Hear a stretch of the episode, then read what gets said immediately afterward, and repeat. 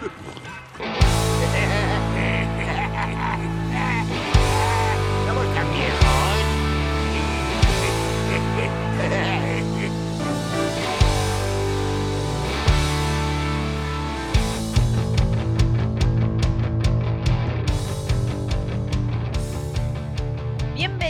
a Cuentos en la Virgo Cueva, el podcast donde hablaremos de distintos acontecimientos. Entre ellos pueden ser casos paranormales, de criminología extraterrestre y otros eventos, o todo lo que consideremos ser contado en la Virgo Cueva.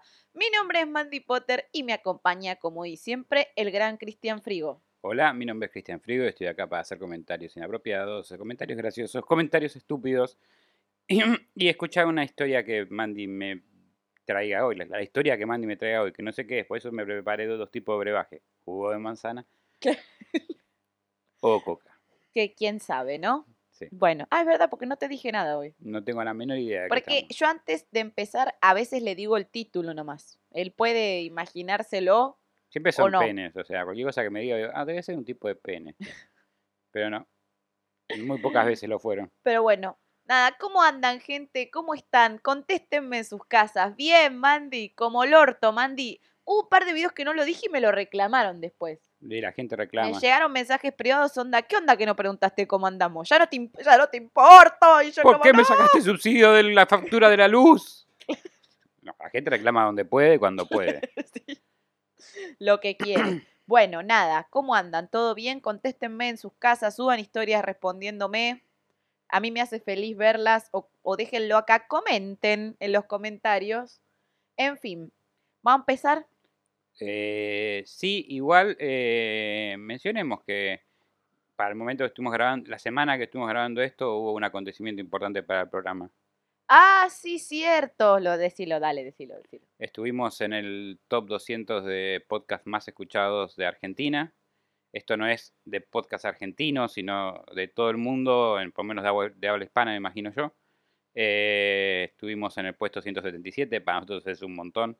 Y queremos agradecerles porque Cuentos de la Virgo Cueva no hubiese llegado al top si no fuese por ustedes. Así que gracias por posicionarnos ahí. Ya voy a meternos porque ya nos caímos. Sí, ya nos caímos, pero ya nos lo vamos a levantar, porque en este podcast, No sé si estamos haciendo una referencia sexual, el caído, levantar, levantamos. salimos, entramos, pero bueno.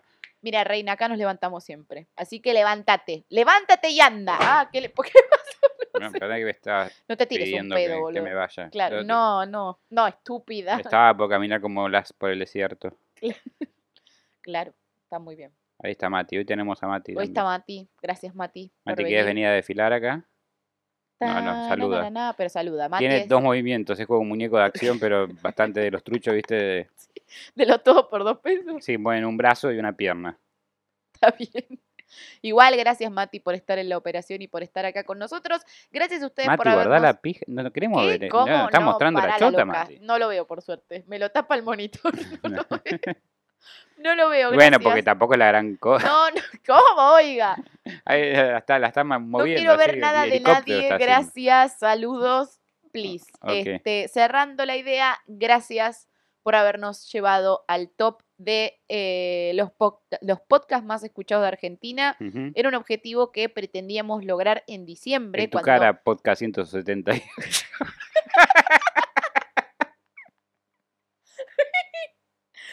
Que encima, ¿sabes qué es lo peor? Yo lo compartí y un montón de amigos me decían, arriba nuestro estaba Laje. Y me decían, Laje, vamos por vos, Laje, vamos por vos. Y yo estaba como, sí, vamos No por me había dado Laje. cuenta de ese. Em, yo tampoco, me lo empezó a decir la gente, la gente en mis historias me lo Estamos empezó a ahí re- de laje. Estamos ahí de Laje. O Tuvi- ya no. Tuvimos, ya no. Tuvimos. Ahora estamos abajo de, de el podcast de seguramente Peppa Pig, pero este bueno nada, muchas gracias por llevarnos ahí y esperemos que estar ahí o más por arriba de la gente tal vez. Haz más arriba del Laje, por favor.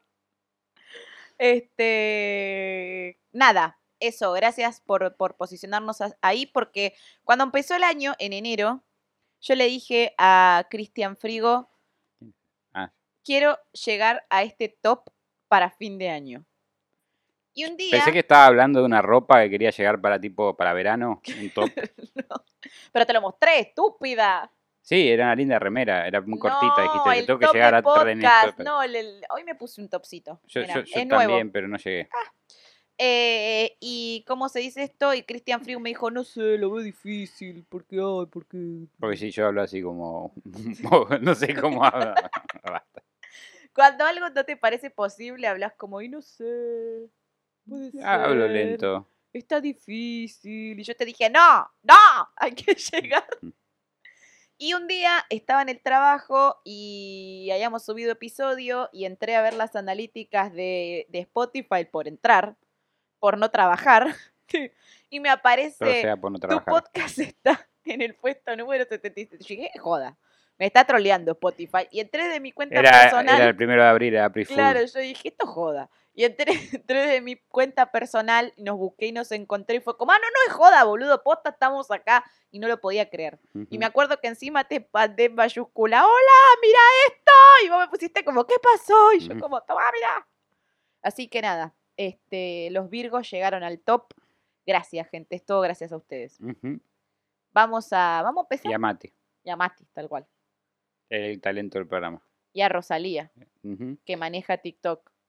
Y, y a lo- y a los conductores ebrios que manejan escuchándonos. Sí, está bien, gracias. No choquen. Saludos. Eh, bueno, ¿vamos a empezar? No. Gracias por venir hoy a Cuentos en la Virgo. No. Sí, obvio. Claro. Bueno, esto fue todo, chicos. Chau. Paciencia, son las 5 de la mañana. Sí, ahí estamos empezando a grabar. Y ahí empezó a ladrar mi perro. Y Summer lo sabe. Estos hijos de puta, ¿cómo empiezan a las 5 de la mañana, forro? Ah, a- a- a- ahora sí estoy preguntándome qué estamos haciendo. Bueno. Ya empiezo, ya empiezo, estaba tomando el té. Bueno, en 1985 los medios de comunicación iban a anunciar conmocionados que había caído la familia asesina, el clan ¿Todos juntos se cayeron? Sí, se cayeron todos juntos. Wow. Debe haber sido una gran caída. Sí. El verdadero Escaleras. interrogante de este caso sería si el culpable real era Arquímedes Puccio o si toda su familia era parte del clan que destruyó al menos cuatro familias, hasta lo que sabemos. Pueden haber sido más. ¿Destruyó? ¿De qué manera? Ahora te cuento. Para la loca. Ah, sé que sea así excitado. Hoy les voy a contar sobre el, el clan de la familia Puccio. ¿Conocías el caso? No. No, no lo conocía. ¿Posta que no? No, posta. Me escuchaba, la- escuché la palabra. Creo que en algún juego online había un clan llamado Puch. Sí, sí, sí. Así es la gente. ¿Sabes lo que más me gusta de hacer casos argentinos? Que yo siento que vos sabés estás sobre en un español. montón. No, Está buscando la información. además. eh, que siento que vos sabés sobre un montón de casos extranjeros, Sí. sobre todo porque escuchás leyendas, pero no sabes mucho sobre casos argentinos. No. Y yo siempre vengo esperando que lo conozcas como a Gilla y no los conoces. Y es No. como, wow, tipo, No, no, no. Creo que el de los pocos casos argentinos que conocía era el, El de Robledo Puch tampoco lo conocías. No, lo, o sea, no conocía nombre. O sea, no, una vez, una vez hablamos, pero nada más. No, ni en pedo. Este, no, conocía el del petizo orejudo, el de robo del siglo, eh, y, pero hasta ahí. Claro, me encanta. Me encanta ser más chica y conocer más casos de acá que vos. Bueno, yo conozco más casos de allá. Claro, vos conocés más casos de allá, yo no conozco tanto. Está bien, es un buen equilibrio, boludo. Es un buen equilibrio hasta que tomas mucha cerveza dejas de tenerlo. Obvio, sí, pero bueno. O jugo, jugo de manzana. Jugo de manzana, obvio. Bueno, era la década de los ochentas. Argentina estaba saliendo de la dictadura más dura por la que atravesó en su historia. Me encanta que tenemos como que decir cuál, porque como que hubo áreas. Sí, entonces hubo seis. hubo seis dictaduras. entonces, esta es la más dura. Esta es la más dura. Esta está bien erecta, esta, esta, esta dictadura. Oiga. Durante ese tiempo, el miedo de las personas era ser secuestrado o tener algo que ver con un secuestro, ya que todavía estaba muy a flor de piel el miedo de los desaparecidos por los militares. En este tiempo, Arquímedes Puccio aprovechó este miedo y esta situación para empezar un negocio familiar en donde secuestraba, o como le gustaba decir a él, Bueno, en la época se ve que se vendía bien el secuestro porque Sí. O como le gustaba decir a él, chupaba gente Eh, yo empecé ese negocio, no me fue muy Que bien. tenga dinero. Sí, bueno, pero vos chupa cada cosa, amigo. Yo chupaba gente y me dijeron, la verdad que no te pienso pagar por este servicio. Ay, Dios. Me dejaban una, una, una estrella de, de review en Google. No había servicio de 50 ya nunca. Dice, no, no, no, no, no, eh, bastante decepcionado. No era lo que, no era lo que ponía el, el artículo. La chupa mal, no era lo que prometía. Y no se metía las bolas en la, en y la el boca junto conserje me trató mal. Saludos, tipo. No lo recomiendo. el conserje, pobre. Conserje pobre. Siempre le alegan los conserjes. O Mm. los administrativos. La recepcionista me atendió mal. Bueno, si vos sos un conchudo, no le eches la culpa a la recepcionista. A menos que, que la recepcionista sea una conchuda, en ese caso sí. Pero es muy relativo, es un pobre trabajador. La- eh, te- te- tenés razón, pero vamos porque después nos insultan porque nos vamos por las ramas. Sí, es cierto. Dejen de insultarnos por eso, es gracioso.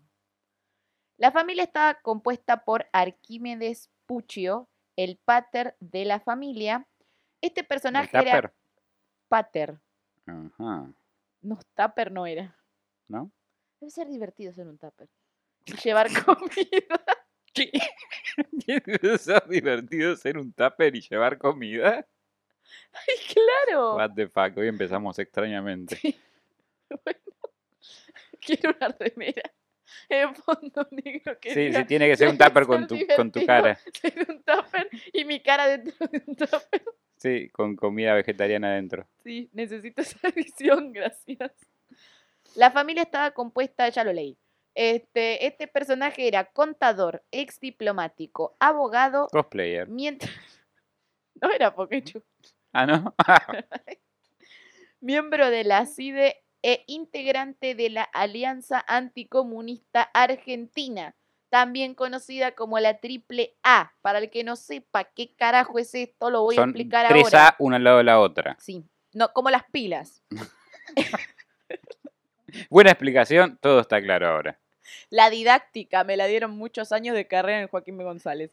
Esa fue una asociación gestada por el sector del peronismo, el sindicalismo, la, eh, la Policía Federal y las Fuerzas Armadas Argentinas, conectados con la logia anticomunista que asesinó artistas, sacerdotes, religiosos, intelectuales, políticos de izquierda, estudiantes, historiadores y sindicalistas además de utilizar métodos, eh, de, eh, utilizar métodos como amenazas, ejecuciones y la desaparición forzada de personas durante la presidencia de Perón y María Estela Martínez de Perón.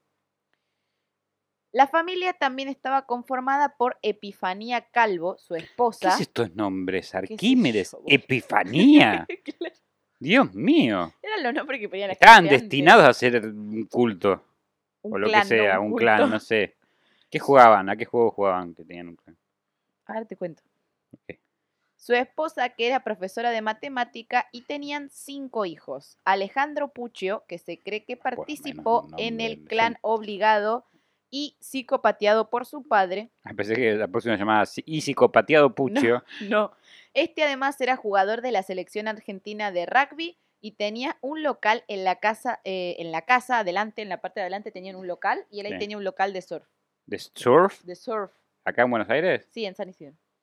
De tablas y de mallas para hacer surf. ¿En San Isidro? Sí, San Isidro. Ok, es como que yo no sé. Me parece que no era la ocasión, pero bueno. Allá él. ¿Cómo poner un local de ojotas en Cava o de alpargatas en vez de Mar del Plata? Eh, sí, sí, acá puede, puede llegar a ver, pero de surf es algo que no se practica. Que yo Pero hay gente de San Isidro. Igual, sí, qué sé yo, deben tener, deben tener sus propios mares Claro. en el patio de atrás. No sé. Soy, soy muy Mariala del barrio para saber dónde surfeaba esta gente.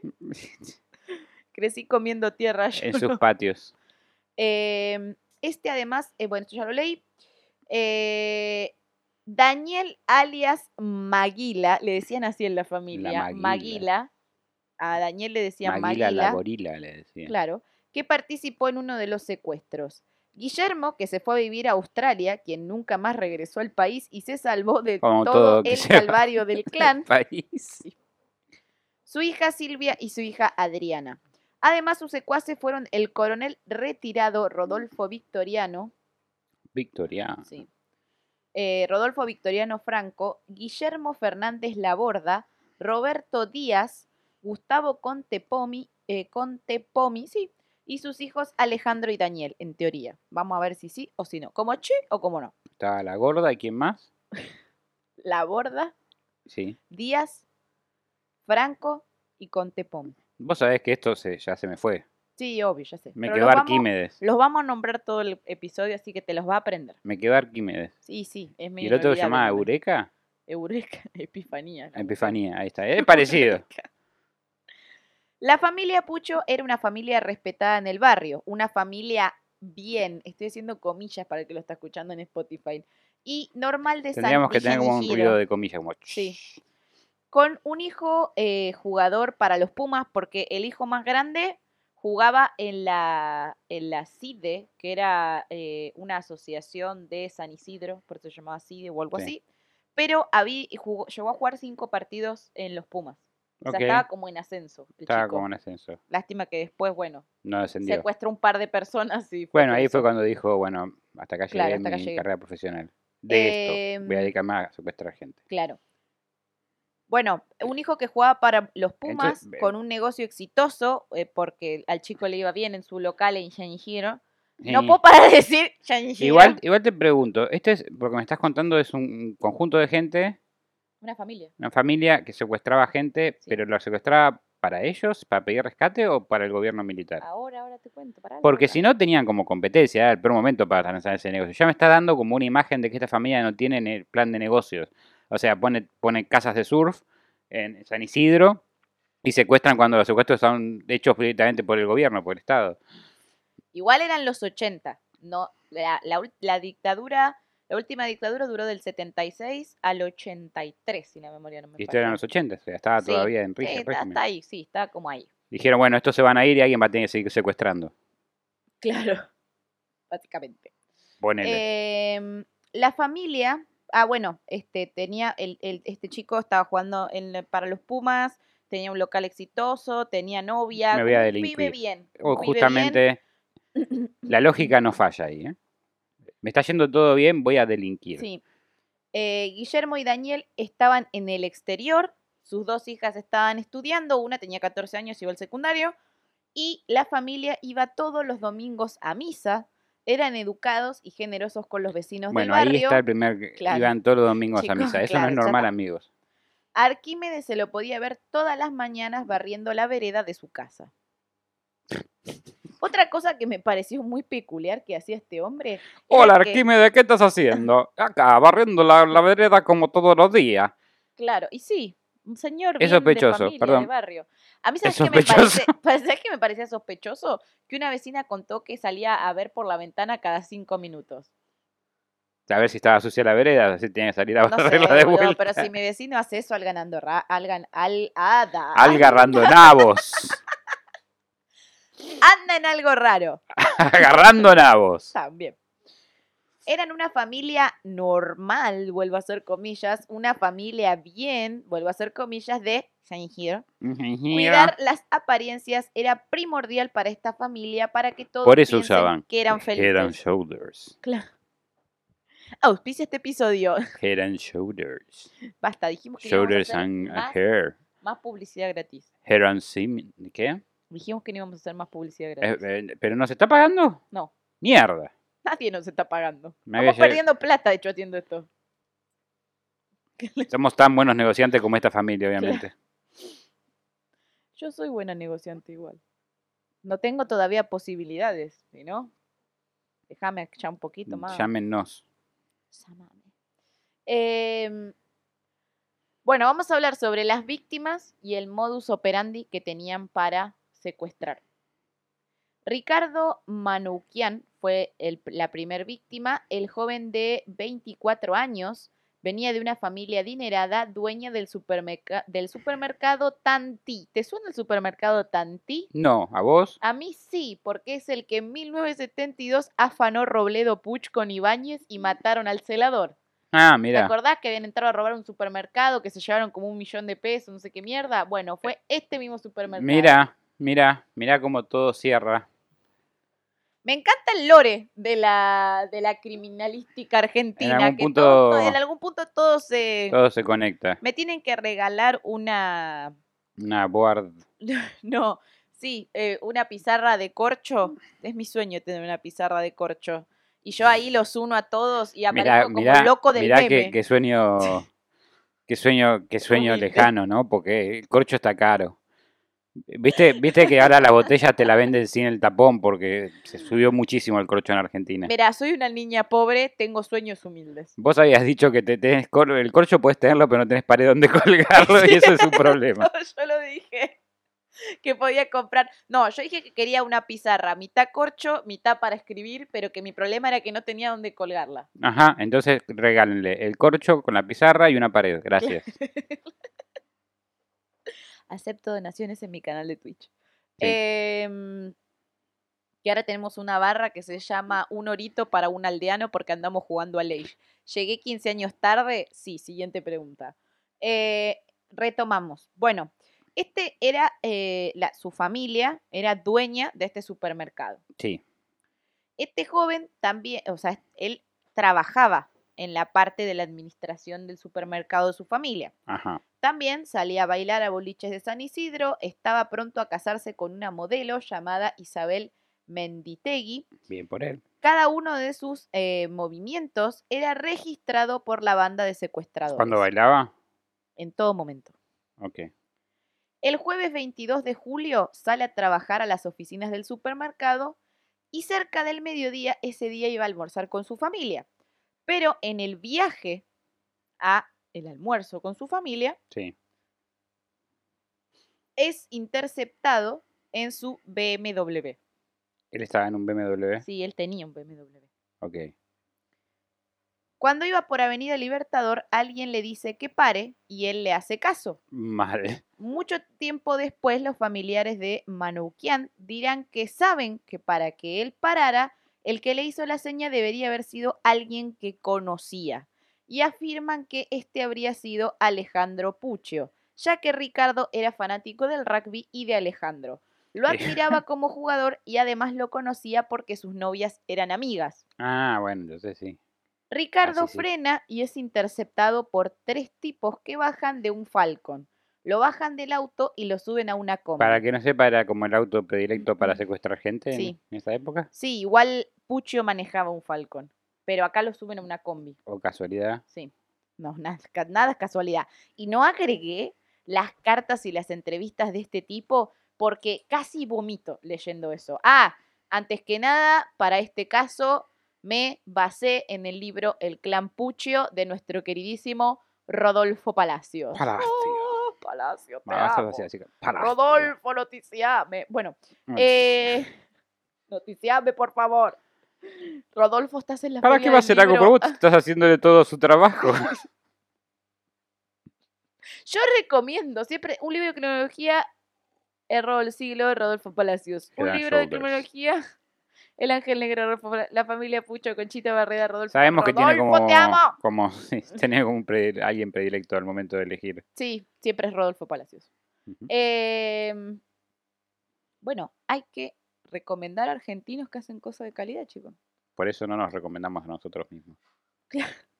Eso seguro que. Ricardo frena y es inter... Bueno, esto ya lo leí. Le atan las manos, le ponen una capucha y lo meten en el baúl. Estas personas son Arquímedes Puccio, Guillermo Fernández, eh, Laborda y este Franco. Ok. Pese a la sospecha y confirmación de la familia, la participación de Alejandro Puccio está en duda. También se lo sitúa como la persona que abre el portón de la casa de Martín y Omar 544 para que entre, entren con el REN al sentir los tres bocinazos que toca su padre para poder ingresar. Por si no entendiste, la calle es Martín y Omar 544. Ese es el domicilio. Sí, o eran dos personas más que no me habías presentado. No, no. Cuando diga Martín y Omar 544 ¿Qué nombre? No, nunca, nunca fui a la calle Martín Omar. Nunca fui a San Isidro, chicos. No, no somos de ese. No, no fuimos Nivel. a San Isidro. Yo voy a comprar una tabla de surf próximamente ahí. al- Claro. sí. Chañijiro. Vas a ir a Chañijiro. Solamente hay dos lugares que sé que venden tabla de surf ahora, San Isidro y Vilabong. No, ya no venden más en San Isidro. En Vilabong entonces. Bueno. La- pues, bueno, comprala, la usamos en el En balcón. Rip Cool no venden también. Barrenamos el balcón de tu casa. Em, Una manguera. obvio. Lo suben al primer piso por la escalera caracol que está antes de la entrada de la casa. O sea, tenían como un patiecito, Ujú. una escalera caracol que iba al primer piso y después de atrás de la escalera estaba la entrada a la casa, Ok. propiamente dicho. Entonces lo suben por ahí. Qué rompehuelas entrar a una casa así. Sí, la verdad que. ¿Qué rompebola tener una escalera caracol? Bueno, no sé. No voy a insultar la casa a los demás, no sé quién, pero bueno. Son Eh, secuestradores, puedes insultar la casa de Sí, es esta cierto, gente. una mierda su casa, señor. Bien. Qué paja. Eh, de esta manera se evitan que el resto de la familia los vean. Lo acuestan en la bañera del baño de arriba. Las paredes del baño están cubiertas de papel de diarios y el techo con bolsas de arpillera. Puccio, de arpillera. ¿No sabes lo que es la arpillera? Eh, es la tela con la que suelen hacer los espantapájaros. O Ay, los perdón, en o modista. la- o ¿Qué voy a saber qué es Ah, arpillera? Soy cosplayer, Mati, pará, ¿vos señora. sabés que era arpillera? No sabía. Si Mati no sabe que es el que sabe todo, es que no era tan común Eh, saberlo. Las papas, por ejemplo, en que vienen en kilo, Ok, entiendo, entiendo, sí, entiendo. vienen en el- bolsa de arpillera. Bueno, Bien, es, una- bien, es bien. esa tela que pica un montón. Si la te digo usás porque para vestirte. una vez tuve que hacer un cosplay no de arpillera y la pasé muy ¿Qué mal. hiciste de- del espantapájaro del mago de Oz? No, hice un espantapájaro para... ¿De para qué, qué dijo Mati? ¿Qué dijo Mate? Bolsa de ¿Hiciste papa. un cosplay de bolsa de papa? No, no hice un cosplay. de Ese me bolsa de saldría a mí. Claro. ¿Sabes qué podrías hacer? De Boogeyman. De Jack, Mm, del extraño mundo de Jack. Sí, por la panza decís. No, porque te puedes hacer con una bolsa de arpilla, la concha, la, me da la mierda. Em, Pucho es el encargado de negociar con la familia de la víctima. La borda es el que vigila el ren y se turna con Alejandro. Cuando lo hacen se tapan la cabeza con una capucha. Franco es una especie de apoyo moral porque su renguera le prohíbe ser activo en los operativos. Ricardo es obligado a escribir una carta para su familia en la cual dice que está bien, que lo están tratando bien, que le dan de comer pollo y arroz, ah, o arroz con pollo. Eh, que ama a sus padres y a su novia, que no ve la hora de estar nuevamente con ellos y que sigan las instrucciones de los secuestradores, que hagan lo que hagan, no contacten a la policía. Arquímedes deja la carta en un atado de cigarrillos en un bar de San Isidro y llama a la familia desde un teléfono público. Les anuncia el secuestro de Ricardo, que está en perfectas condiciones, que no llamen a nadie, y les da la dirección del bar donde podrán encontrar la carta de su hijo como prueba ¿Está de en una vida. caja de cigarrillos? Sí, Hoy día haces eso y cuando Sí, llegó sí. ya la carta se fue, se era fueron los otra cigarrillos. época. ¿Sabes cuándo salen cajas de cigarrillos? sí. Eh, hoy en día no te olvides nada en ningún lugar porque te lo van a cagar choreando. Sí, no importa. Argentina, Aunque no valga nada, te lo sacan igual. Termina la llamada aclarando que esa es la primer prueba de vida de su hijo y que volverán a comunicarse. We be back. Arquímedes vuelve a su casa y marca cuidadosamente tres puntos de la ciudad de Buenos Aires donde va a dejar latas de cerveza negra. Uy, qué Estas- vueltero que Sí, estas mío. serán las, las postas que la familia deberá recorrer. Vuelve a llamar a los Manuquian y les dice, vayan rompiendo el chanchito, queremos 500 mil dólares, Digo, ¿quién guarda la pongan el dinero en un maletín negro. ¿Cuánto? 500 mil dólares. 500 mil dólares. Sí, igual acordate que la plata en ese momento no era lo mismo. Eso ahora. compran dos cajas de cigarrillos hoy día. Sí, uy, más o menos. Eh, en las postas se encontrarán comunicados de nuestro operativo.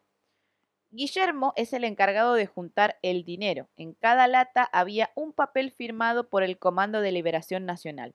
En la última posta, el tío de Ricardo deja el maletín con el dinero y esperan un nuevo llamado. O sea, es como que tenían que seguir postas que los llevaba de un lado a otro hasta que en la final tenían que dejar la plata. Ok. En, la- en el siguiente llamado, los secuestradores le informan. Que tenían que jugar al juego de la oca. No, ya está. Vamos a soltarlo mañana a las 6 de la mañana en un radio de 15 cuadras de la casa de ustedes. Pero es un engaño, ya que desde el primer día que Arquímedes conforma al clan, eh, los hace jurar un pacto de sangre y determina que eh, cada chupado, por así decirlo, va a ser asesinado para no dejar ningún tipo de rastro que pudiera inculparlos. Excepto un cadáver. Sí, pero bueno, en la lógica este señor... Quería matar gente, me da En la realidad no, mí. ¿sabés cuál era la lógica? Que un muerto no puede hablar. Que si vos lo liberabas por un montón de... de si vio algo, Sí, si bueno, al- o que era si no te diría que los lo- forenses harían podían llegar a escuchar, sí, pero ahora vamos a ver. Tras 11 días de secuestro en las peores condiciones dentro de una bañera, Ricardo será trasladado a su lecho de muerte. Es sacado de la bañera, maniatado y dormido con somníferos. Antes de salir, los hombres deben decidir quién lo matará. Arquímedes les dice, todos lo haremos, no se olviden del pacto de sangre, somos familia, no hay marcha atrás. Al llegar al destino del campo de tierra, donde van a matarlo, Arquímedes le ordena a la borda que lo mate. Este se resiste. Arquímedes lo manipula para que lo haga y le dice lo siguiente. Esto es una, Te cita textual del libro El clan Pucho de Roberto Palacios. No es para discutirlo ahora. Resolvamos este temita cuanto antes. ¿Estamos? Esto no es una reunión de consorcio. La reconchísima madre puta que te remil parió. y bajando el tono le dice. Pero ¿por qué "Guille, hablas como si lo fuera? Guille, lo peor que podemos hacer es pelearnos entre nosotros. Nos comen los de afuera. Pensá en tu familia y en el pacto. Em, Están totalmente chiflados. Sí, sí, está. Y le alega, eh, o sea, este chabón le dice que no, que no lo puede matar y Pucho arremete en tenés que limpiarlo, pensá en tu familia, pedazo de pelotudo. Bueno, señor, Muy argentino todo. Sí. Y este abre el baúl y le pega tres tiros. O sea, la borda agarra, le pega tres tiros. Tenía dudas, ahí está. tres, Después del dudas. último disparo, Arquímedes le dice, bravo, camarada, hiciste bien, cumpliste con tu deber. Lo hubieses hecho vos, hijo de puta. Bueno, lo que quiero decir ahora es que Arquímedes Puccio no mata a ninguna de sus víctimas. O sea, como que el chabón se la pasa Se el mano. pacto, el pacto, el pacto, el pacto, el pacto. Pero manda a los demás. pero manda lo demás, sucio. sí. Para que después si los agarran, él no tiene ningún cargo de homicidio. Entre todos tiran el cadáver a un arroyo conjuntamente con la máquina de escribir con la que escribieron las instrucciones de las postas para cobrar el rescate.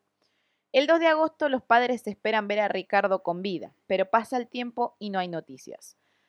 Deciden llamar a la policía para dar aviso y al otro día un comisario les informan que encontraron un cuerpo en un descampado cerca de un arroyo en Benavides.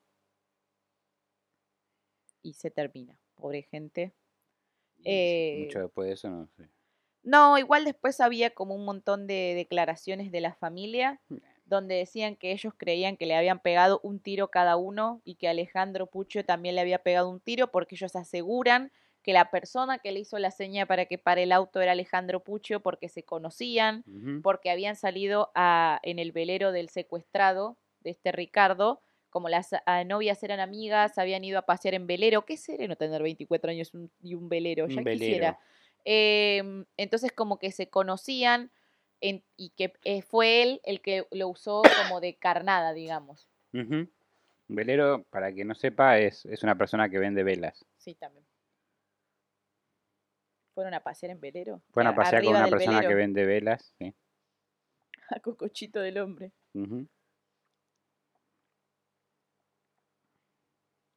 Bueno, vamos con el siguiente. ¡Ay! ah, Perdón. se enferma! COVID. Eh, la lista de Arquímedes, eh, el infame líder del clan, tenía 10 nombres. El primero fue tachado.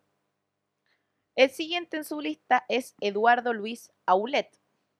Este es un joven empresario de 25 años. Se casó hace poco con la abogada Rogelia Pozzi. Al recibirse de ingeniero en la Universidad Católica Argentina, su papá Florencio reabre su fábrica de, metalurgia. De, merca. Tenemos la fábrica de merca la voy a reabrir. Metalurgia, bueno, bueno. Para que su hijo la maneje. Luego de un tiempo, Florencio se arrepiente de esta decisión, Yo pensé que del nombre. culpándose de que esto llevó a su hijo a la muerte. Eduardo es fan del fútbol y del rugby, y se ha cruzado varias veces con el jugador del Casi, Alejandro Puccio. Uy, oh, todo el mundo lo quería. En este caso hubo también un hombre clave en el secuestro y este fue Gustavo Contepomi, un amigo de la familia que hacía changas y no tenía donde caerse muerto. Cada tanto quería ofrecerle negocios a la familia con ideas delirantes. Quiero crear acá eh, eh, un, Sí. eh, un maní que además sea dulce. Sí, Maní dulce. la onda es que la ¿Cómo? mujer... Se llama garrapiñada, señor. Sí, la, la onda es que la mujer del chabón mucho no se lo bancaba, como que le parecía "Mm, este turbio que es amigo de alguien de la familia. Y el chabón, Tiene planes extraños. este Eduardo, como que le daba lástima porque era un pobre tipo, entonces lo escuchaba, sus ideas delirantes, y le tenía paciencia y Quiere bueno. un peine que sea vibrador también. Claro. Este hombre pasó el dato y convenció a Arquímedes Puccio de que sea su Si te siguiente víctima. Peinar la cotorra. ¿Qué ¡Qué buen plan, Dios mío! Eh, el día antes del secuestro, Contepomi cena con Florencio, o sea, el papá del que iban a secuestrar, Sí, aún sabiendo lo que iban a hacer con su hijo. pobre. La última mañana que Rogelia lo ve con vida a Eduardo, tomaron el desayuno mientras él jugaba con su perra Sonia, que era un ovejero alemán. Eduardo era una persona puntualísima, no como yo, chicos, que, que a las ocho y media de la mañana estaba todos los días en la fábrica. Mi reino por ser así de puntual, rey. Eh, Señora, no es tan difícil. Empiece a salir a tiempo y hacer las cosas a tiempo. Basta. Mi, lo que mi reino me dice. Ser puntual, a ver, eh, no es difícil si organizás tus tiempos. Ser puntual no es difícil si organizas tus tiempos y haces las cosas que decís que vas a hacer y no ¿Cuándo las haces vas a hacer? 15 más, 15 cosas Sí, más. O sea, no Ah, tenés que hacer, si no podés, no tiempo, podés hacerlo, no podés hacerlo. Eso, es- eso, a eso me refería Yo no organizar. aprendí esa lección. Ah, Vamos a tener, vamos a tener que tener una lección de eso. Y al mismo tiempo de, de poner nombres que no sean Florencio a la gente. Esta es una intervención. Al no verlo llegar, llaman a Rogelia preguntando si se enfermó o le sucedió a alguien, a algo. No, alguien. ¿Rogelia? ¿Rogelia quién era? La esposa, ¿De quién? De- ¿Del que secuestraron? claro, de Eduardo. De Eduardo. Pero nadie sabe nada. Recorren comisarías y hospitales. Luego de cuatro horas, Florencio, Florencio era el papá, Sí, sí, sí. sí. atiende el teléfono de su casa y recibe la primera llamada de la banda. Quédese tranquilo. Su hijo Eduardo está bien. Ha sido secuestrado. Rompa el chanchito y lo verá Oh. con vida. Y no se le ocurra llamar a la policía porque en vez de un hijo va a recibir un cajón. Y si no, también ya lo sabemos. El modus operandi del secuestro fue igual que a la- el anterior. Contepomi le hace señas en la calle a Eduardo para que pare el auto. Le pide que lo alcance unas cuadras a él y a sus dos amigos. A las pocas cuadras lo interceptan a punta de pistola y lo hacen manejar hasta la casa de Puccio. Un poco antes de llegar le ponen una capucha en la cabeza para entrar nuevamente. Alejandro Puccio abre el portón de la casa. Ese día las mujeres de la casa no están, ya que están en la escuela o en el trabajo. Eduardo es llevado al despacho de Puccio, donde lo meten en un ropero y lo dejan ahí maniatado. Antes de que me preguntes, estaba acostado el ropero, no es que lo dejan parado. Ok, no te iba a preguntar eso, pero gracias. Puccio vuelve a comunicarse con la familia para pedirles 350 mil dólares de rescate. Florencio alega que no tiene ese dinero, pero Puccio le dirá Bajaron el rate. que lo consiga, que pida prestado, que uno por un hijo hace lo que sea. También lo, lo manda a la primera posta donde encontrará una prueba de vida de su hijo, la cual es una carta escrita en puño y letra de Eduardo, diciendo que está bien, que no llamen a nadie. También había una carta dedicada a su esposa. Rogelia, que es una mujer fuerte, empieza a atender las llamadas de Puccio y lo amenaza de que si a su marido le pasa algo, va a hacer lo imposible para meterlo preso.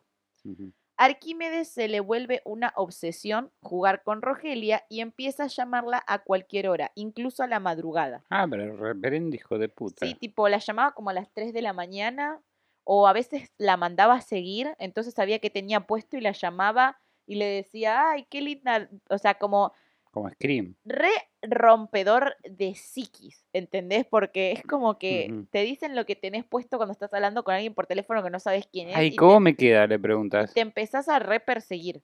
Em, Esas botas no van con ese vestido. te- em, al final negociaron un rescate de 100 mil pesos, pero no recibieron más pruebas de vida. Su esposa estaba segura de que su esposo ya estaría muerto porque sabía que no podía aguantar tantos días encerrado, pero igual hicieron el intento y pagaron el rescate. El pago del rescate se hizo el 15 de mayo, 10 días después del secuestro. No se sabe si estuvo cuatro días secuestrado, eh, secuestrado, Secuestrado. secuestrado, Eso es así que en Rusia lo Sí. secuestraran. y lo mataron o efectivamente llegó a los 10 días con vida. Lo enterraron cerca de General Rodríguez. Para esto Pucho contrató a un albañil para que haga un pozo de basura. O sea, le dijo que era un pozo De basura. que iban a tirar basura. Al momento del asesinato, Arquímedes le ordena a Díaz que lo mate, pero esto, este se rehúsa y le dice que no puede. El cuento de la buena pipa. Sí, sí. Tienen una fuerte discusión donde Arquímedes intenta persuadir y manipular y es así como Díaz ejecuta a Eduardo de dos disparos. Era muy larga la conversación, medio paja transcribirla. Está- está Eh, bien, sí, sí. Tiempos después, Rogelia declara que estuvo en la casa de los Puccio luego de su caída y por la estructura de la casa es imposible que el resto de los integrantes de la familia no supiera lo que estaba pasando. También un ambiente. Eh, también pensaron que el cuerpo estaba enterrado ahí y llevaron a la perra Sonia para que lo encontrara. Eh, no, porque lo que van a declarar los familiares del clan es que ellos no sabían lo que el padre estaba haciendo. No. Nunca escucharon nada, nunca vieron nada. Entonces, como nunca escucharon ni vieron nada, no sabían que el papá tenía un secuestrado ahí. Ok, imposible, pero sí. Y las, las familias de las víctimas que fueron a la casa, como esta señora que era abogada y se involucró en el caso, decía, es imposible que no hayan escuchado, tipo, que el tipo estaba acá. De hecho, lo que ella dice, que esto no lo puse, pero me lo acuerdo, es que el despacho de Arquímedes, que es donde lo tuvieron a este, porque a uno lo tuvieron en un baño, pero Sí, se ve que tenía en más un de un armario. baño, a este lo tenían en un armario que estaba dentro del despacho. Dicen que la habitación de al lado era la de Alejandro Puccio y que no había chance de que no hubiese escuchado lo que pasaba en la habitación de al lado. No, era, era, era un secuestrado muy educado. Sí, no, No hacía, hacía ruido. ruido. Rogelia declara que hasta la actualidad tiene pesadillas con la voz de Puccio en el teléfono, que no recuerda la voz de su marido y para eso ve los videos de vacaciones o del casamiento, pero que nunca podrá olvidar la voz de Arquímedes. También declaró que durante el recorrido de las postas para dejar el dinero, vio a Díaz, a la borda y Alejandro Puccio cerca de ellas al menos tres veces. La siguiente víctima es Emilio Naum. El 22 de junio de 1984, Emilio Naum, Milo, como le decían sus amigos y familiares, de 38 años, no sabe que está a punto de ser el último día con vida. Va a ser el último día con vida. Sí.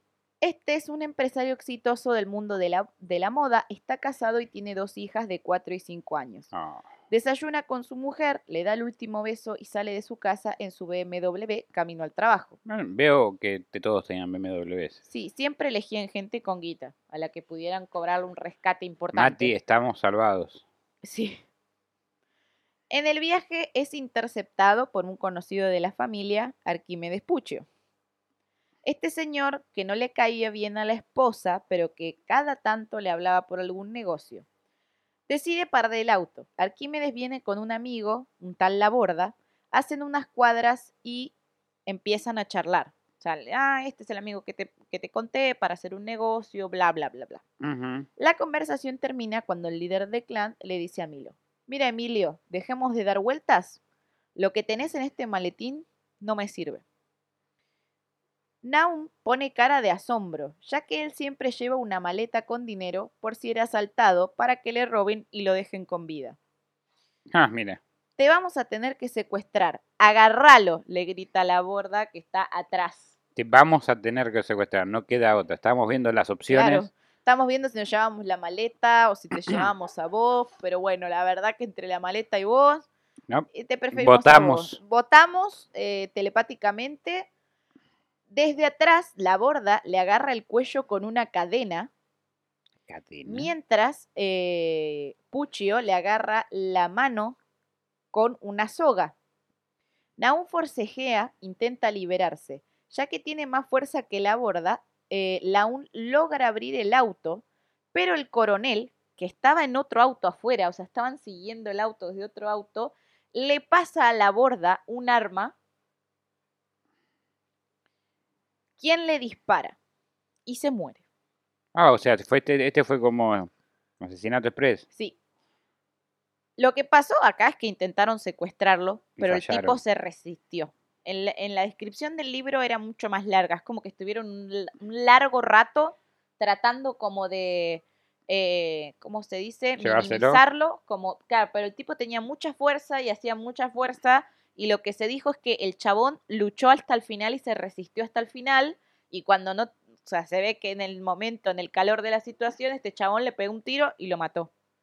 Entonces es como que, y ellos hablaban después como, ay, se nos cagó el negocio, como, uy, lo tuvimos que matar, o sea, como si, nada, ¿entendés? Como si hubiese... No pudieron pedir rescate porque no podía escribir la carta. Claro, no, estaba muerto, ya está, no podían dar ninguna prueba de vida. Ajá, Entonces lo dejaron ahí, tipo en el auto, muerto, y se fueron a la mierda. ok. Em, la policía no encuentra a los culpables, empiezan a investigar, creen que, creen que es un ajuste de cuentas, un crimen pasional, pero nunca encuentran a los culpables hasta le- la declaración de la borda años después. La última secuestrada por el clan es Nélida Boschini de Prado. La señora es dueña de una funeraria y de las dos concesionarias Ford más grandes de Argentina. Qué irónico que no era BMW. No, era Ford. Igual si tenía las dos concesionarias más grandes de Argentina. Y una funeraria. Y una funeraria, esa señora la tenía toda, Tenía atada. literal. Con 58 años ya tiene hijos y nietos. El dato lo acerca Roberto Díaz. La banda cree que los hijos de la señora hacen negocios en donde entierran a, a desaparecidos como NN a cambio de sus bienes. Y esta información Puccio la toma como una excusa perfecta para chuparla. Ya sé, ya, sí, ya, ya lo estaba esperando. A este pucho le encantaba chuparla, cualquier excusa le venía bien. Era un pajero igual. Em, la secuestran el 23 de julio de 1985. ¿Ves? Esta ya no era la época de la dictadura. 19. 85. No, pasó mucho. No, Dos años. dos años. O sea, todavía estaba muy candente el tema De los secuestros. de los secuestros y de los desaparecidos y todavía much- había, bueno, hasta el día de hoy hay muchísima gente desaparecida de esa época, pero en ese momento era como muchísimo más. O sea, recién había terminado. O sea, era posible que Querían continuar con la tradición, me parece. Sí, eh, o sea, era posible que, a ver, no digo que lo estuvieran haciendo, pero de repente si había una funeraria que hacía pasar desaparecidos como NN porque le pagaban, era posible, porque era posible que todavía tuvieran cadáveres de esas personas. Sí, los que no tiraban al río. Sí, tal cual. Eh, para, este, para este entonces, Maguila había vuelto de Australia, ya que su padre le insistió con cartas para que vuelva y se dé la gran vida que se estaba dando su hermano Alejandro, Mm. gracias al negocio que estaban haciendo. A su regreso, su padre le regala una eh, camioneta Mitsubishi Bishi. que es en donde la Borda y Díaz suben a Bollini para llevarla a la casa del horror en San Isidro.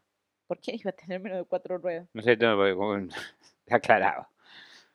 Para este operativo, como le gustaba llamarlo al hijo de remil puta de Puccio, reforman el subsuelo donde hacen una habitación detrás de un mueble para tener a los secuestrados. Ay, me encanta, crearon la habitación. Sí. Un ambiente. A la cual incluso Tiene le un ambiente con pusieron- dependencia de sí, sí. secuestro, digamos. a la cual incluso le pusieron paja para que crean que para que el secuestrado crea que estaba en el Le campo. pusieron paja para poder chupar. Ok. Eh, a la mujer la tuvieron en una habitación maniatada a la pata de la cama, con un balde al lado para que haga sus necesidades. De comer le daban té con galletitas de agua y arroz con pollo. ¿Cómo le te- tenían mucho arroz con pollo? Sí, tenía mucho arroz con pollo. Yo no como tanto arroz con pollo. Eh, Yo no como pollo. Bueno, seguramente que alguna época en tu vida comías pollo. Sí, obvio. Vivos. No, basta. Ibas a las granjas y... No, nunca hice eso. No, ¿qué le pasa, señor? en el cuello le daba. No, basta. ¡Qué horror! Qué rico. ¿Te gusta torturar vegetarianos? Sí. No, no me gusta tortura vegetariano. Pollos me gusta torturar. Bueno, esto fue todo hasta el viernes que viene. Me voy a la mierda, la concha de tu madre. Ah, es, el que, que me imagino, no sé, tengo una imagen tuya co- comiendo del cuello un pollo tirándote arroz en la cabeza, no sé por qué. Eso es arroz con pollo. No sé, señor, no sé. En el primer llamado de Puccio, les exige a los hijos de Bollini 5 millones de Ah, nos fuimos a la dólares, mierda, alta inflación. Sí. Bueno, sí, después del gobierno militar. Amenazándolos de que Pero si no lo hacen van a exponerlos públicamente con que hacen desaparecer gente. Los hijos le responden que no tienen ese dinero, ese dinero y Puccio les corta. Puto el que. Pero los hijos de esta señora sí contactan a la policía. Bien. por Finalmente. fin. Que aparentemente una vez en la vida, y porque se trata de una señora de mucha guita, laburan bien. Wow. Mientras la mujer vivía un infierno. No, No lo, creo. creo. Mientras la mujer vivía un infierno, sus hijos estaban negociando con Puccio. Los investigadores necesitaban estirar el asunto y tener tiempo porque estaban investigando las zonas de las llamadas.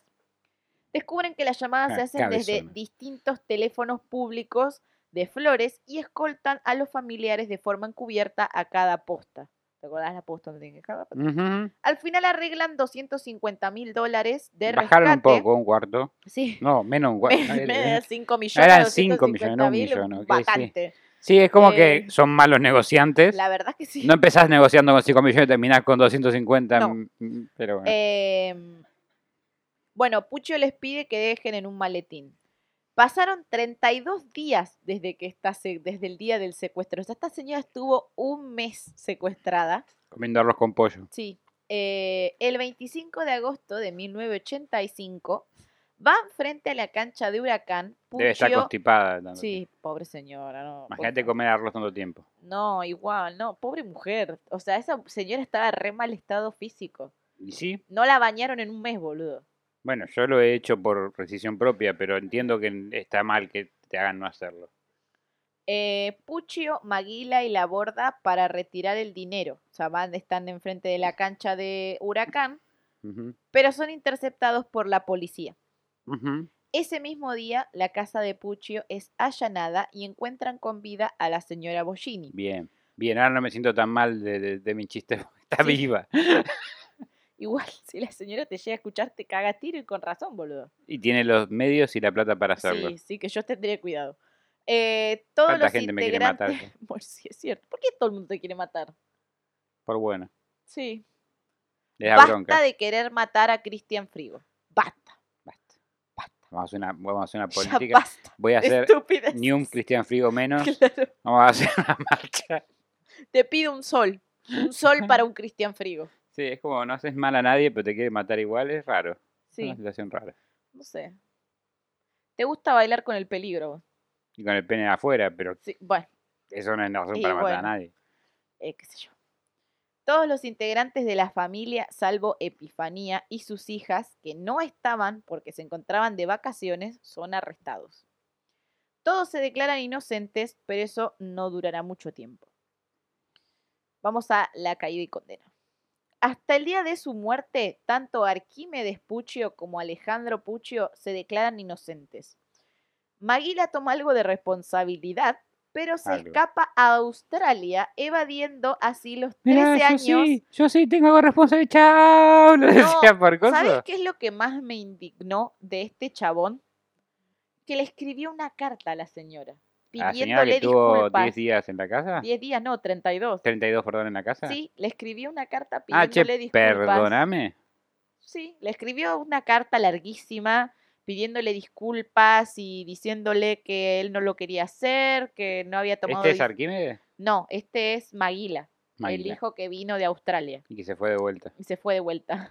Y volvió a Argentina, creo que ahora vive en Argentina. No, me jodés. Y volvió a Argentina después de los 13 años. O sea, él se fue durante el tiempo que tendría que estar preso. Ah, mirá que vivo. Después prescribió su condena. Qué lindo. Entonces, cuando lo notificaron de que prescribió, volvió al país. Sí, sigue vivo. La concha tuya. Igual, mijo. vivías en Australia por dignidad, Pues, quédate quédate, ahí. quédate ahí, ya Quédate está. allá, amigo. Ya está, amigo. Quédate ahí. Quédate ahí. Poné la excusa que quieras, que porque había un montón de psicólogos que analizaron el caso que decían que en realidad quizás Alejandro y Maguila no querían ser parte del clan, Pero lo fueron. pero que el padre era un psicópata con tanta fuerza de manipulación. eh, Basta mi culo.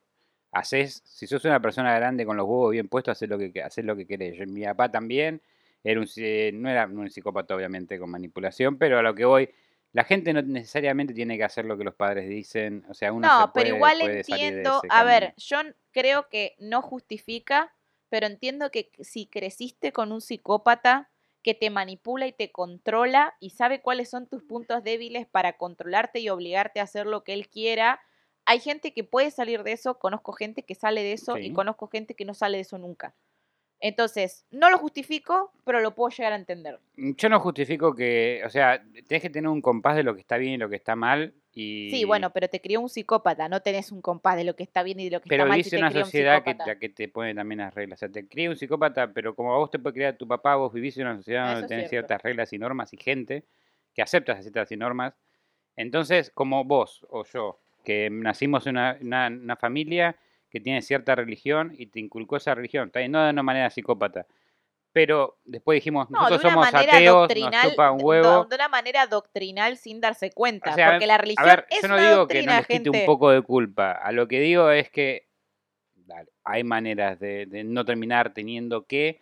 No, no nos limpiemos las manos diciendo, no, el papá los obligó. O sea, ¿cuántos años tenían? No, ya eran grandes, tenían más de 20 años. Tenían más de 20 años, tenían los huevos bien puestos para decir esto está mal.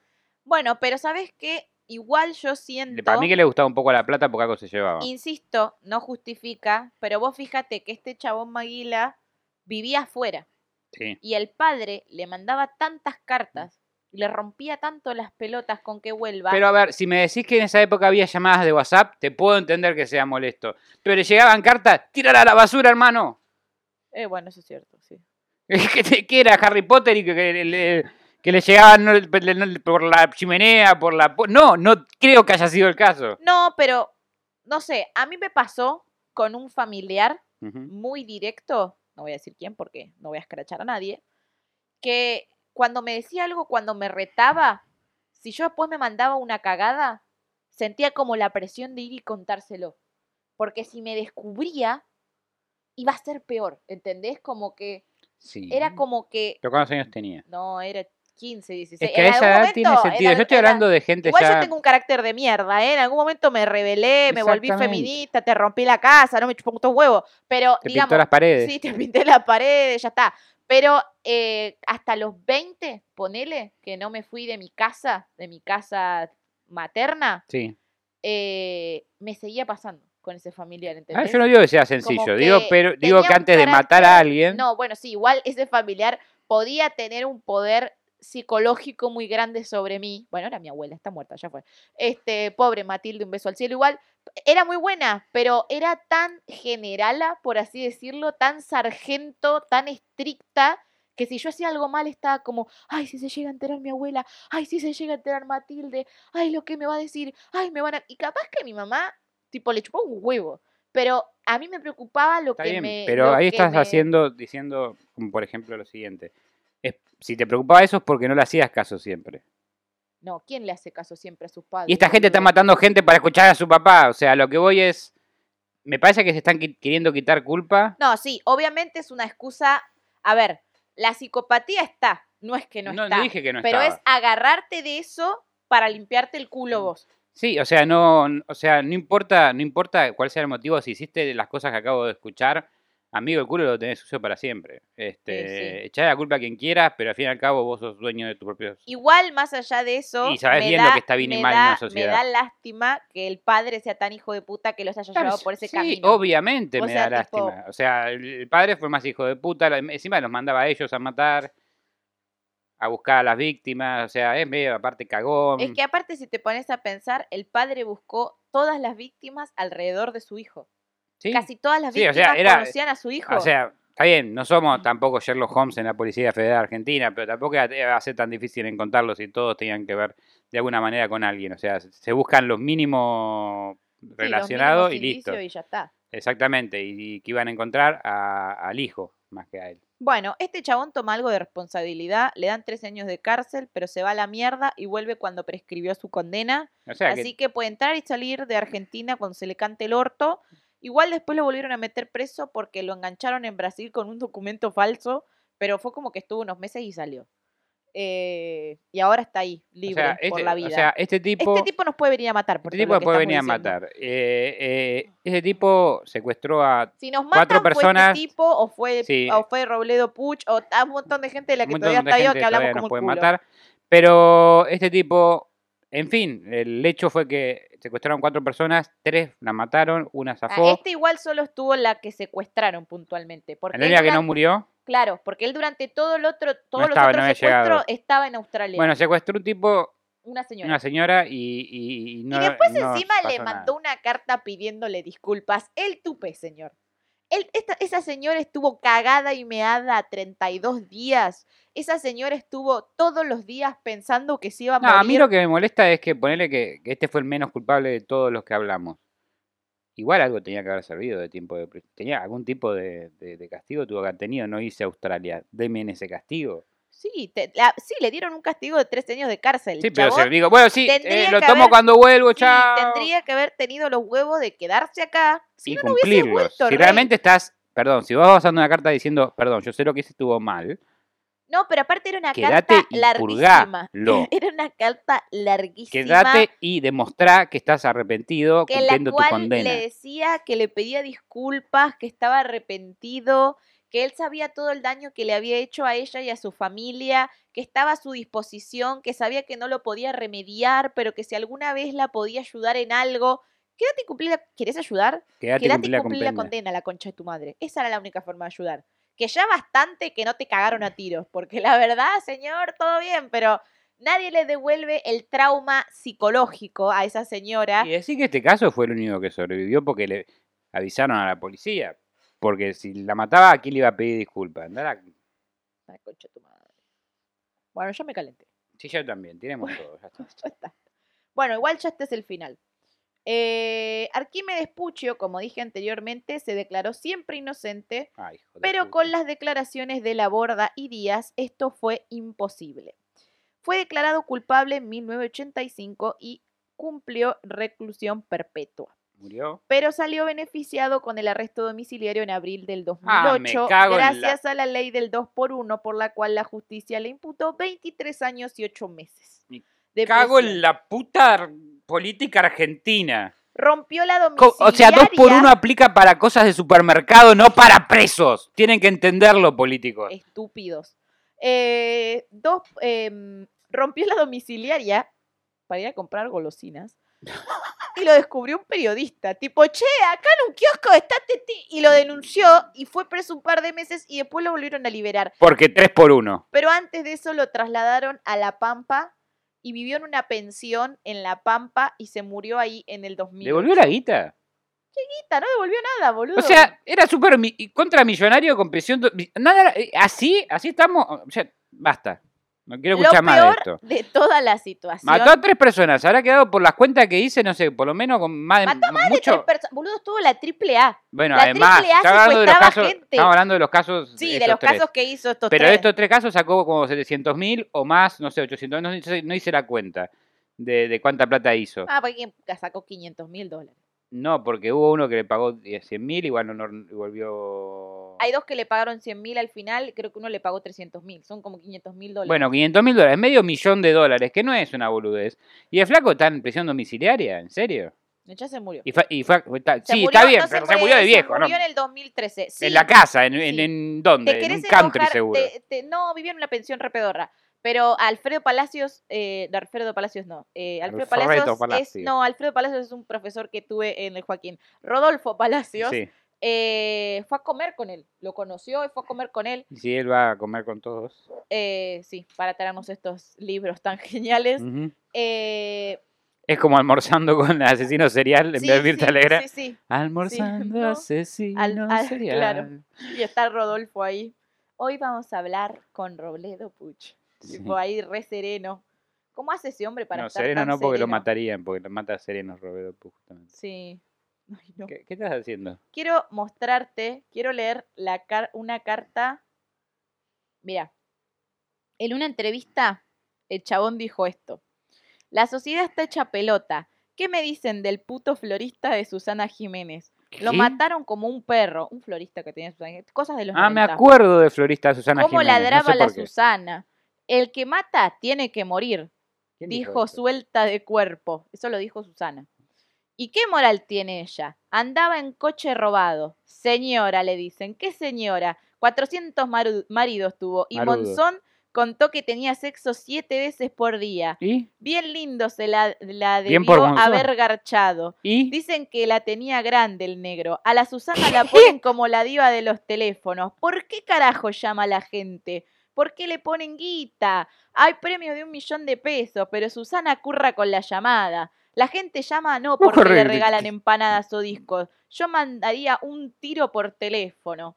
Este tipo de gente marca un coeficiente de ignorancia tremendo. Eso lo estoy de acuerdo. La televisión es una basura, por suerte no tengo. Estoy de acuerdo A veces la, po- la pobreza es sabia. Si tuviera guita, capaz que tendría televisor y estaría perdiendo el tiempo. No compro diarios porque no me da el La- piné para comprarlo.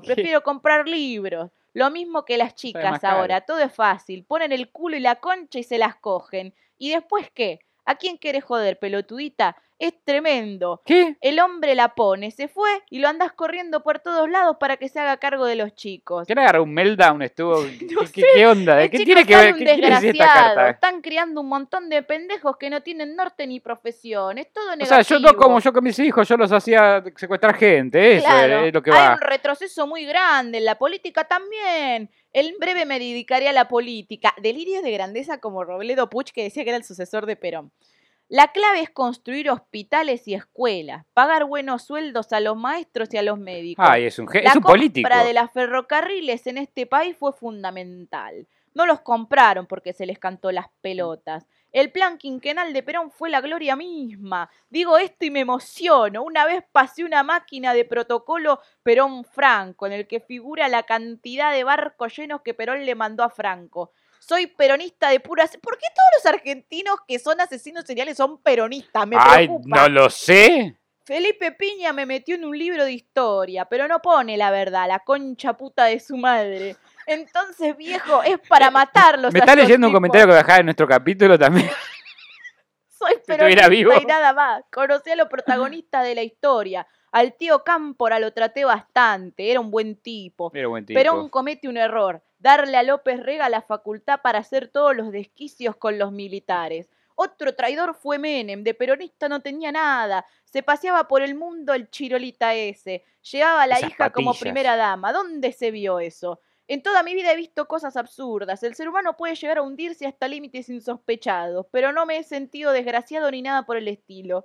Nadie escapa a su destino y yo lo pude contar. Y muchas veces han quedado en el camino y a mí no me han pasado. Esto entiendo es porque el Señor me ha protegido. Tengo un ¿Qué ángel te van a de la proteger guarda. la concha de tu puta madre? Estaba loquísimo. Y hay una entrevista donde se la pasa hablando de que se garchó 200 mujeres y que se está garchando una gordita, una gordita puta de su... eh, Que se dio a sentir muy, muy alabada a escuchar Sí, esto. obvio. Este, una gordita puta de su pensión. Lo decía así. Eh, me estoy cogiendo una gordita puta. no Este sabes el culo colgarlo- que tiene. Hay que colgarlo de los huevos de Está un muerto, por ventilador. suerte. No, no, igual deberíamos hacerlo, que muerto y todo, para dejar un ejemplo, ¿no?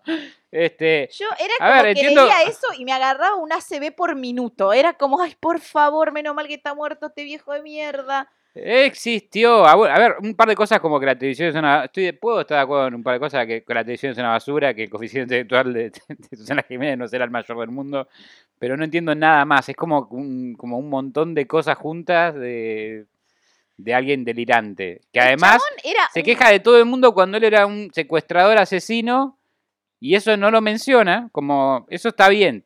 Lo, que conteste el teléfono Susana Jiménez está mal.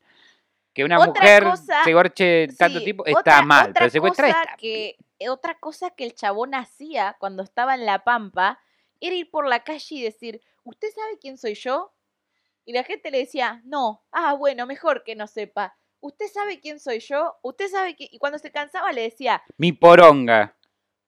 cuando se cansaba le decía, yo soy Arquímedes Puccio. Y decía, y la gente se cae de culo, porque se creyeron todo lo que decían los medios de mí, y a mí los medios me arruinaron la vida. Yo si pudiera los cagaría a tiros a todos porque cagaron a mi familia. Estás dando de la razón normal". que sos un asesino como, de señor, cálmese, pará la loca, tipo. No, a ver, arruinaste vos tu vida, tu familia. Vos secuestraste gente, hiciste que tu Háganse familia cargo, se por el amor de Puta que te de Dios. háganse cargo. Eh, Dios mío, eh, tirar a piedra, no escondo la mano, tenés huevo. Después decir, ay, yo tengo, me cojo una gordita. Anda la concha de tu vieja. Nada, era un viejo nefasto. Bien muerto está. Y, No, y no es suficiente porque murió de muy bien para lo que hizo. Tenía que haberse muerto. Yo no sé cómo ningún familiar de alguno de sus víctimas No, lo man- mandó a matar. sí. Yo Sobre todo porque tenían mucha dinero eh, Sí, por eso. todos. No, eran buena gente. Sí, Porque debe dar Pero- mucha pero pará, impotencia. puede ser buena gente, pero a mí me matás a mi hijo. Por más buena gente que pueda llegar a ser, y yo tengo la posibilidad de matarte, te mato, te aviso. No tiene hijos por ahora, pero No para el tengo hijos por ahora. cuidado. Pero me tocas a las perras, estás en la misma. Bueno, Alejandro Puccio, vamos a pasar al que sigue, eh, negó su participación en el clan y su novia y amigos siempre lo defendieron. Incluso su novia y amigos confesaron que habían ido a la casa o que visitaron varias veces la casa para ver videos y escuchar música y que nunca se escuchó nada o se vio nada fuera de lo normal. ¿Pudo haber sido cuando no había nadie ahí? Y sí, sí, qué sé yo. O sea, no me estás diciendo nada, pero... El 8 de noviembre de 1985, cuando tenía que ir a testificar, se tiró desde el quinto piso del Palacio de Tribunales. Bueno, obviamente tenía la conciencia sucia. Como producto de este intento, tuvo el resto de su vida convulsiones. Se trató de suicidar tres veces más y O sea, no ¿se lo tiró y no se murió? No, no se murió. También tragó hojas de Gillette y no se murió. A la mierda, el tipo se quería morir más que nadie y no lo sí, podía no morirse. lo lograba. Era como un karma. No lo lograba. Dios mío, te la sufrió más que todos igual, te digo. El Eh, esto- 26 esto- el estoy, 26 estoy bien con esto. ¿Ok? El 26 de diciembre fue condenado a prisión perpetua. Los primeros años de su reclusión fue visitado por su novia Mónica, pero luego dejaron de verse porque él le pidió que no vaya más. Años después se casó con Nancy Arat, a quien conoció estando preso. En prisión estudió Mm. psicología y en septiembre del 2000 pidió permiso para hacer salidas laborales. Mm. Luego de 22 años de cárcel salió en libertad condicional en noviembre del 2007, por el 2 por 1 también. Eh, murió a los 49 Era una buena oferta, no se podía rehusar, Sí. amigos. Murió a los 49 años por una infección contraída en un hospital donde estaba internado por sus convulsiones en el 2008. Por haberse tirado del... Sí, le quedaron convulsiones toda la vida, lo hospitalizaron por esas convulsiones que se O sea, yo creo que te tuvo remordimiento, por lo tanto sabía que estaba haciendo las cosas mal. Igual, no, no quita que quitó tres vidas, que rompió tres familias y que arruinó la vida de una cuarta. Pero por eso te digo, un personaje como este, siento que el padre le cagó la vida. Y que el chabón quizás no tuvo la fuerza sí. psicológica sí, para sí. Decirle, no quiero hacer esto, no voy a hacer esto, me voy a la mierda. Está bien, pero eh, está claro que estaba, él sabía lo que estaba bien y lo que estaba mal. Él lo sabía, Sí, y le daba remordimiento y por eso se habrá querido matar. tenía que haber sido más fuerte en su momento. En el Sí. momen- tenía que haber- y si no, tenía que haber sido a la mierda. Como el hermano más chico. El hermano Claro. más chico se fue a Australia y no volvió nunca más. Para mí ese chabón rompió todos los patrones de su familia de mierda. Quedó como por fuera de todo y hasta el día... No volvió nunca. Sí, igual me hubiese gustado que cumpliera algo de condena no, por no, lo que ese hizo. no, otro. Ah, el que no volvió O nunca. sea, había dos hermanos en Australia. Maguila volvió y lo engancharon en el Ah, último secuestro, pero ese nunca estuvo presente en bien, nada. bien por eso. O sea, se fue antes de que O sea, empezaran a y a, secuestrar, a eso voy, no a eso volvió, Mandy. Todos nacieron en la misma casa. Pero no todos pueden salir. No, pero eh, la gente, o sea, la posibilidad está, eso quiere decir, no es imposible. De No, hecho, mismo dentro de la misma familia pasó. O sea, depende de cada uno. Tu vida depende de Bueno, vos. yo vi la serie. Hay una serie del clan Sí. y hay una película. Me gusta más la serie porque Alejandro Aguada lo banco más como Arquímedes Pucho que a Franchella. Eh, o sea, me parece que actúa mejor. Y en No la... digas eso que yo quería invitar a Franchella a un podcast. No, ni pedo. Eh, y en la serie te muestra una escena donde el hermano que se va le dice al hermano más grande, que es este Alejandro, andate, onda como que le tira, andate mientras puedas porque papá es un turbio. Tipo, le tira como algo así, como, andate. Y el chabón le dice como no, o sea, como que en esa serie te retratan todo el tiempo como que el hijo más grande sobre todo, al ser el más grande, era como que no podía zafarse de la psicopatía del padre. Eh, entonces, a mí honestamente me da como un poco de lástima porque pienso, si esta persona hubiese sido un psicólogo o si esta persona hubiese tenido alguien de su entorno que lo salve, quizás hasta hubiese terminado denunciando quizás al padre y no siendo partícipe de. Obviamente sabía que estaba mal, porque si después se quiso suicidar cuatro veces, evidentemente algo ¿Cuatro de veces? Yo sabía de cuatro dos. veces. No, se tiró. El día que tuvo que ir a declarar, se tiró en el Palacio de Tribunales, se comió las eh, Las hojas de gilets y después se trató de suicidar dos veces más. Pero ¿sabemos cómo? Porque Eh, está no me siendo cada vez más, más Sí, imaginativo. no, no, no me acuerdo, no me acuerdo la verdad. Ok. Pero el chabón trató, trató bajo todos los medios de suicidarse y no lo logró. Y bueno, a los 49 años se murió por una infección. Ok. Bueno, Guillermo, sí, Guillermo Fernández Laborda, la mano derecha de Arquímedes, fue quien confesó haber asesinado a Manuquian y a Naum y fue sentenciado a prisión perpetua por esos homicidios y por el de Aulet. Y a los 15 años, eh, y a 15 años por el de la viuda de Prado, o sea, por la señora. Ajá. Tras salir libre, fue detenido otra vez por estafas. O sea, quedó libre, fue perpetua, pero después salió porque cumplió la condena y volvió preso por estafas. Bueno, sí, un genio. Sí.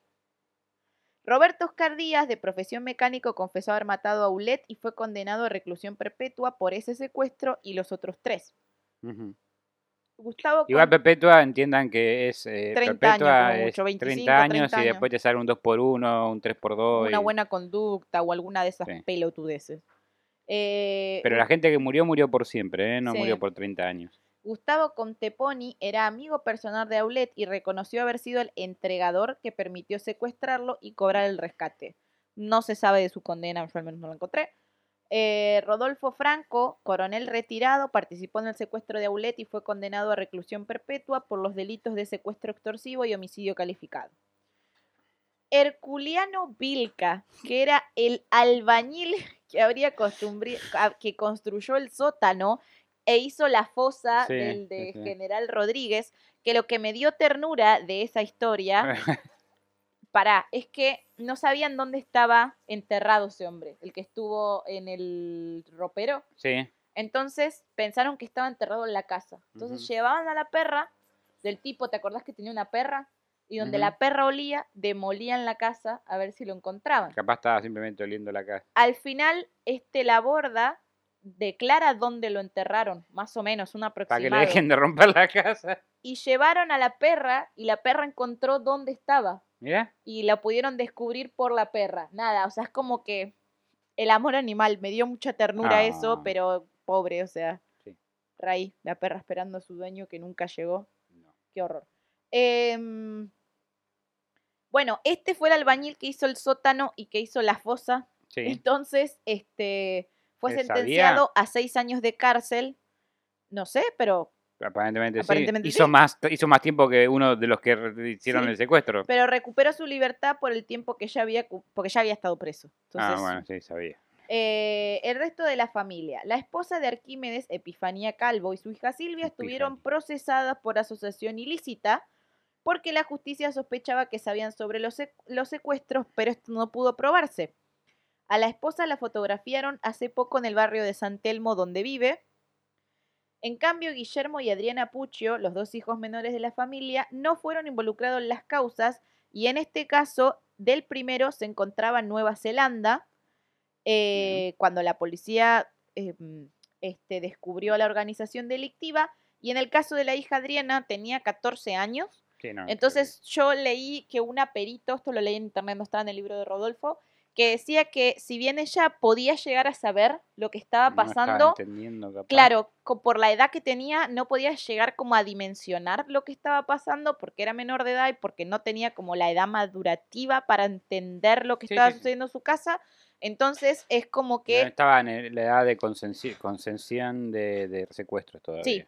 Eh, entonces, a toda esta parte de la familia la dejaron libre. Obviamente, las, los familiares de la víctima no estuvieron de acuerdo. De hecho, eh, el hermano de, Ro- de Do- Robledo Pucho, iba a decir cualquiera. El ya hermano de- sí, sí, ya estamos crímenes a- Eh, el hermano de Puccio, Rómulo, se llamaba Rómulo, y Remo. eh, dijo que ella, la, que la mujer, que Epifanía, era parte de los secuestros y que cuando se quedaban sin plata, lo obligaba al marido a secuestrar y que de esa manera pagaban un montón de viajes, porque la familia siempre hacía como viajes caros. Se ve que querían ir mucho a Disney. Sí, entonces es como que él dice que él está seguro que ella sabía y que era- ella era la que les cocinaba el arroz con pollo y eso también es lo que dicen un montón de familiares de víctimas. Claro, porque los, no- ¿Cómo, porque quién, los hombres quién no le saben cocinaba? cocinar. ¿Quién le cocinaba el arroz con pollo? Si no era la mujer, nadie, porque los hombres no saben cocinar. No los de esa época, seguramente. No. De todas maneras, más allá, de- igual, ponele, no lo cocinaste vos. Y Rappi no porque- estaba en esa Porque época. tu marido mm, sabe cocinar. ¿No te parece raro que después de cenar tu marido se ponga a hacer arroz con pollo cuando ya comió toda la familia? Es para la viandita de mañana. ¿A quién le llevas ese arroz con pollo, entendés? Eh, me Es estás a- raro. me, estás, a- me estás engañando. Ahí, ahí le llevas arroz con pollo. El balde con meo y caca. ¿Dónde lo No, o tiraban, sea, estoy bastante seguro que sabía. O sea, hay un montón de cosas que si vos estás cotidianamente en una casa, salvo que me digas que sí. tenían un departamento atrás que usaban de oficina Que y no la familia no juntos, no sé. iba o que no vivían juntos, pero vi- ¿tuviste un tipo encerrado en el baño del primer piso de tu casa? Sí, o sea, si iba a bañar, era- cuando iba al baño era como muy incómodo. Estaba como ahí la, la señora y veía a alguien en el, a alguien en, el, en, el- Sí. en la bañera y decía, ¿quién es este tipo? Bueno, no sé, yo voy a hacer pis y me voy. O sea, rarísimo, ¿entendés? Yo entiendo que tengas otros baños en tu casa y poner ese no se usa da, tanto, Da, pero. Yo tengo dos baños y en algún punto del día en alguno de los dos entro do- una vez por lo menos. y sí, o sea, y cuando aparte para limpiar, nunca entraste a limpiar Exacto. 10 días estuvo por lo menos el tipo ahí. No En puedes 10 no entrar en un baño de tu casa por 10 días. Es o sea, imposible. es rarísimo. Yo de- sé que no, en, una, en una corte capaz no e- ese argumento no, no es suficiente para enjuiciar a alguien o, o llevar una condena, pero sí, es imposible que no supiera, menos haya ido de viaje o lo que sea, no. O sea, yo entiendo que vos por ahí, no sé, el segundo secuestrado eh, lo entraron a la mañana, a las ocho y media de la mañana. Entonces entiendo que estaba, la señora era profesora de matemáticas, estaba en el colegio, las hijas estaban en el colegio. Bueno, puede Qué ser. peligro igual, ¿no? Puede ser, tipo, ¿no viste que tu marido entró un tipo, pero nunca sentiste un ruido raro del despacho de tu marido? Porque no creo que ningún secuestrado se quede Vamos en al silencio. baño. ¿Entendés? O sea, tipo... ¿No fue al baño? Sí, se ve que no. ¿No fue a ese baño? De- No, eso no tiene sentido. Me, me- me da muy, muy, muy creepy que era profesora de matemática. ¿De primaria era? sí. No, de secundaria creo. Bueno, bueno, digo, no sé si mejor o peor, pero bueno. Es lo mismo del creepy. Hay cada pelotudo que está enfrente de un curso, ¿qué querés que te diga?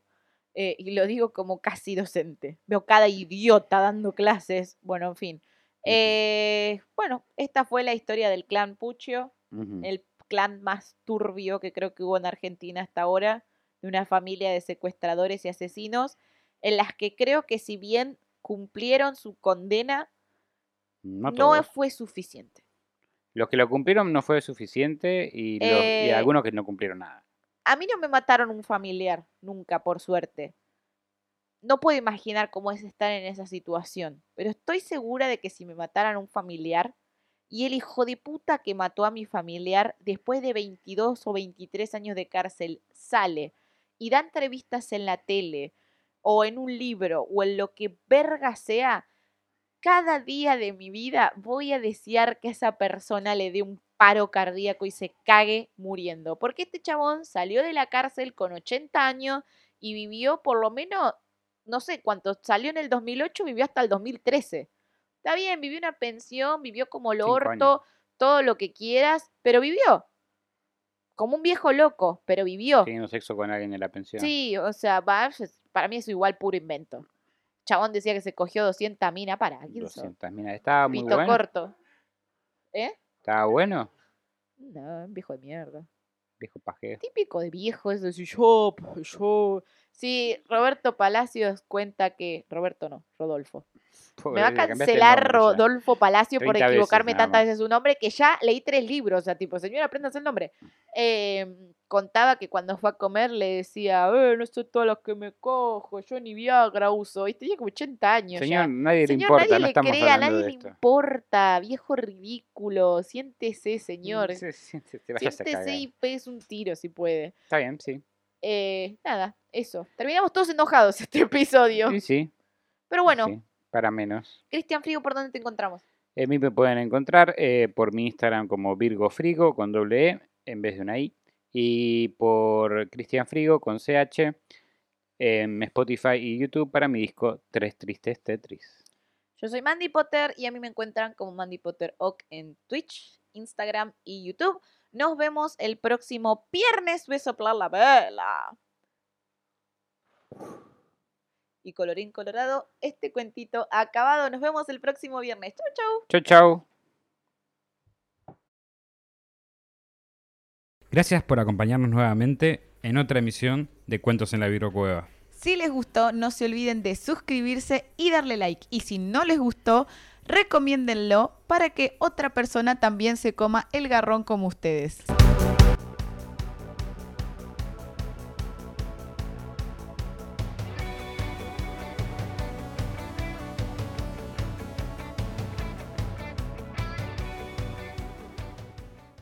Gracias por acompañarnos nuevamente en otra emisión de Cuentos en la Cueva. Si les gustó, no se olviden de suscribirse y darle like. Y si no les gustó, recomiéndenlo para que otra persona también se coma el garrón como ustedes.